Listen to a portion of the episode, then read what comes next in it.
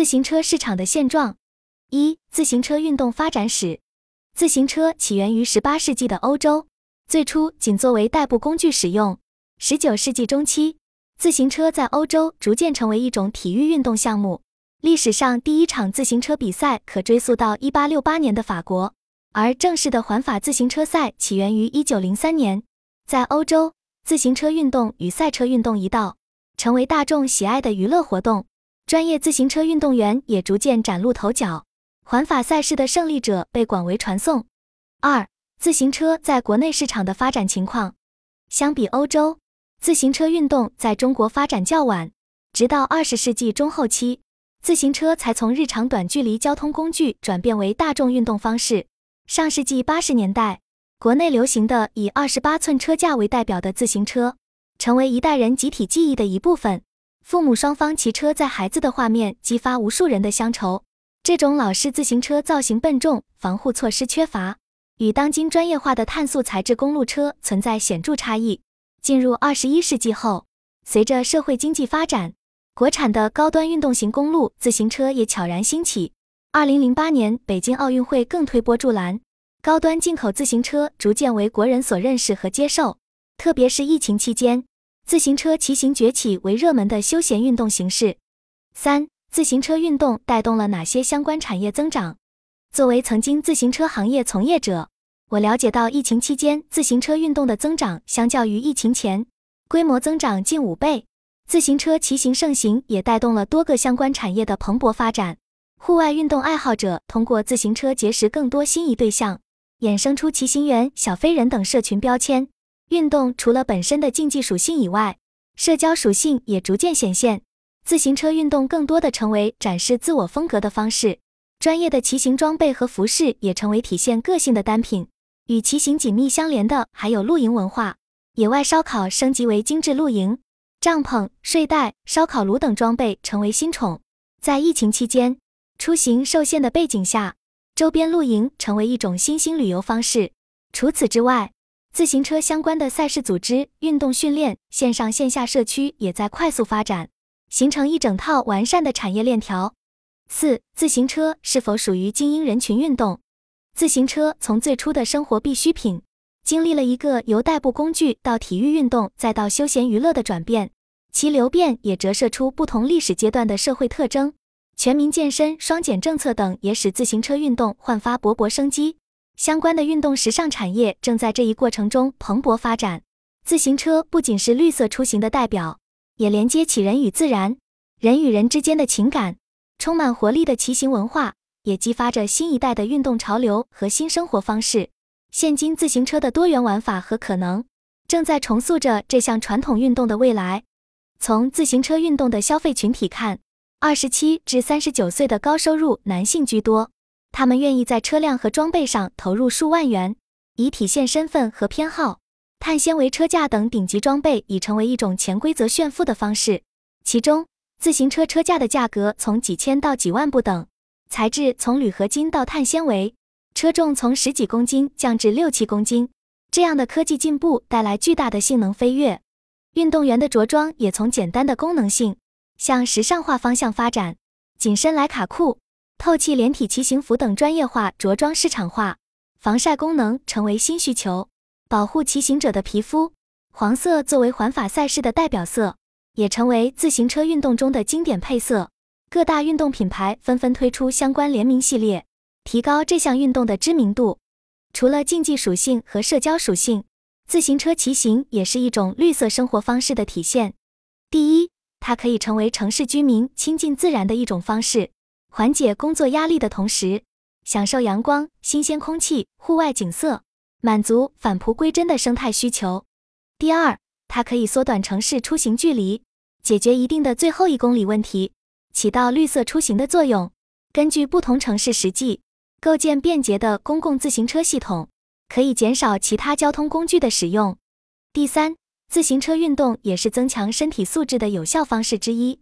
适当时间的骑行有助心肺功能改善，是一项全身锻炼。它可以根据个人需求量身定制强度，非常适合中老年人参与。自行车运动还拓展了新的旅游模式：周末组团郊野骑行、骑行营地度假、甚至长途挑战已经成为新宠的旅行方式。这也带动了服务自行车者的民宿、餐厅等新业态的繁荣。自行车运动目前正在经历一个由小众爱好者转向大众的过程，它不再是纯粹的专业竞技，也是一个扩大社交圈子、结交异性的场所。自行车运动正在成为一个整合健身、社交、娱乐的全新生活方式。人们在享受骑行的乐趣时，也在玩味自我风格的展示。尤其是近年来，自行车运动从最初的专业竞技，逐渐衍生出更强的社交属性。一些女性会穿着性感紧身的骑行服，拍美照发到各类社交平台，这增加了运动的社交属性，也吸引了更多人参与其中。相关的时尚消费和产业正在持续升温。当然，自行车运动愈发强调外在打扮，也引发一些争议声音。有观点认为，仅凭价格高昂的车架装备来决定一个真正的骑行爱好者还不够充分，仅从外在着装和消费来评判一个骑行者。存在一定的狭隘性，而过分炫耀消费成为攀比的工具，与运动本身的内涵格格不入。自行车运动还需保留专业竞技的本真属性，而不只是停留在表面的社交功能上。因此，自行车运动也需要在发展中保持平衡。如何使其既弘扬专业竞技的精神，又兼具丰富的文化内涵，将是这个行业继续思考的方向。自行车运动需要在形式多样化的同时。持续探索其更深层的意义所在。自行车运动普及带来的行业爆炸式增长。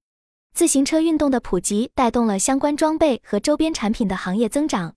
随着骑行运动的火热，骑行服饰也从简单方便向时尚化方向演变。连衣裤、紧身外套等成为新宠，类似于骑摩托的皮衣皮靴搭配。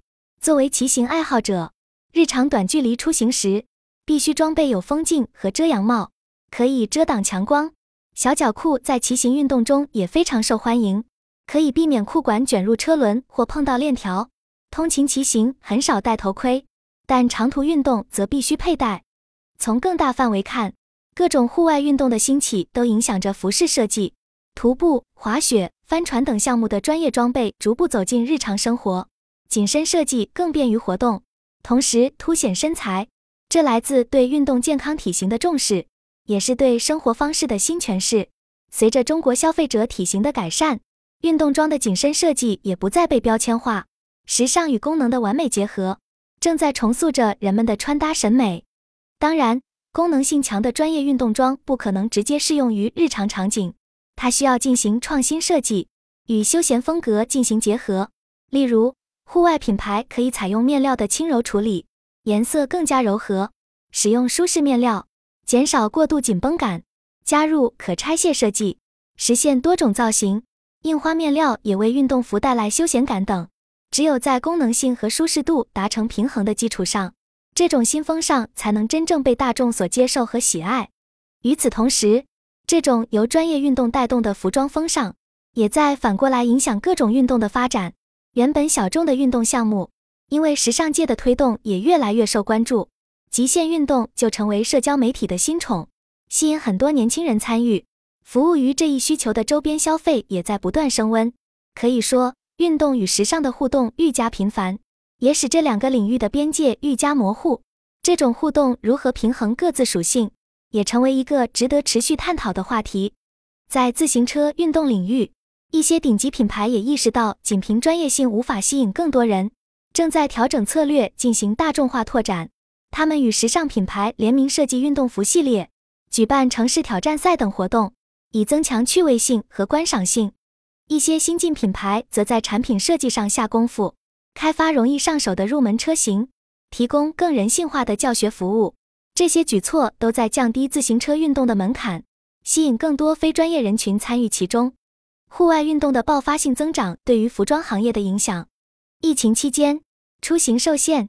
导致大家对户外运动的热情高涨。疫情过后，各种户外活动迎来爆发式增长。除了自行车运动，钓鱼、露营等户外运动都成为都市人新宠。这反映出人们渴望回归自然、重视身心健康的需求。钓鱼作为一项新兴热门运动，也衍生出专属的功能性装备，如防晒、防水、多口袋设计等。